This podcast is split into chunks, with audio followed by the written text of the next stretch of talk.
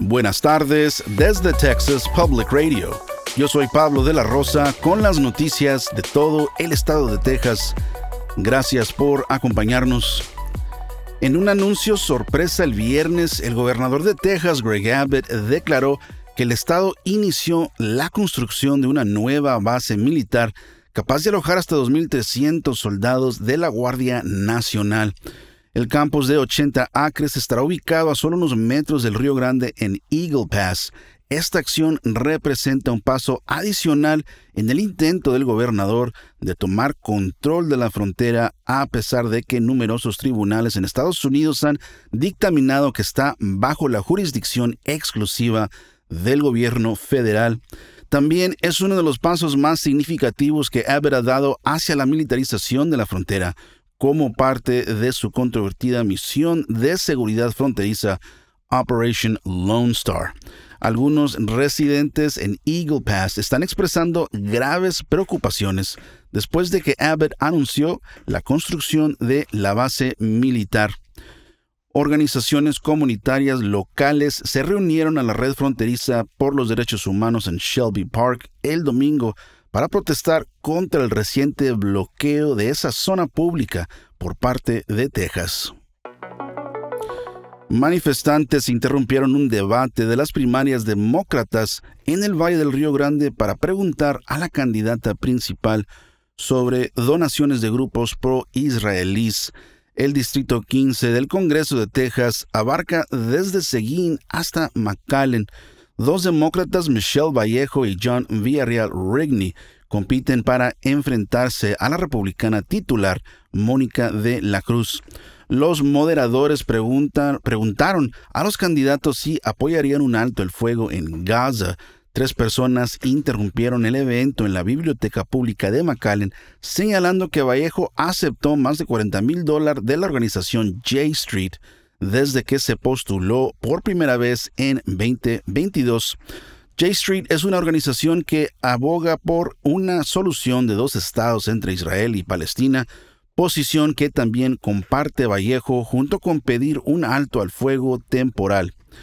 Hasta el foro, eh, Vallejo no había comentado si apoyaría un alto al fuego, lo que ha generado críticas de parte de algunos residentes del distrito, la titular Mónica de la Cruz ha respaldado firmemente a Israel desde el ataque en Hamas a Israel el 7 de octubre y no apoya un alto al fuego.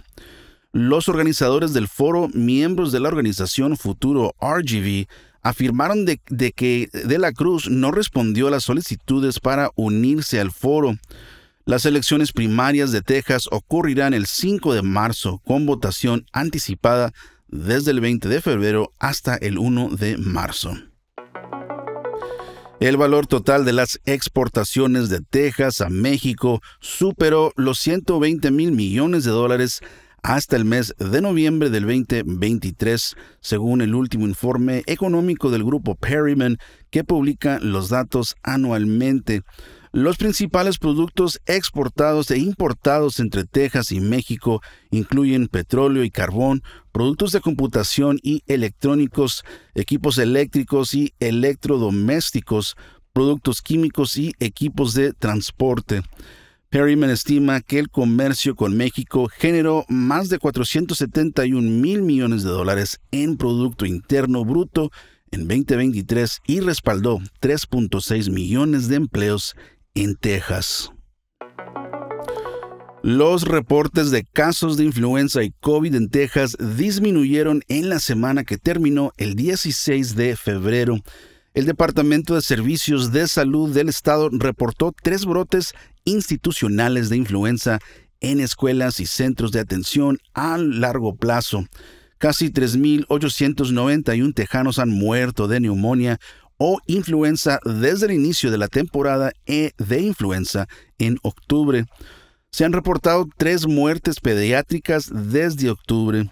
Los nuevos casos de COVID en Texas disminuyeron un 7.4% en la semana que terminó el 16 de febrero y se informaron 95 muertes por COVID en todo el estado. Esto ha sido TPR Noticias al Día. Nos vemos mañana martes con más reportajes de todo el estado. Siga nuestro canal en YouTube o Facebook para no perderse ninguna historia. Desde el Valle del Río Grande para Texas Public Radio. Yo soy Pablo de la Rosa. Con el equipo de investigación especial más grande de Texas, hemos recuperado más de 13,5 millones de dólares, protegiendo a negocios como el suyo. Somos un socio luchando contra el fraude en la compensación para trabajadores.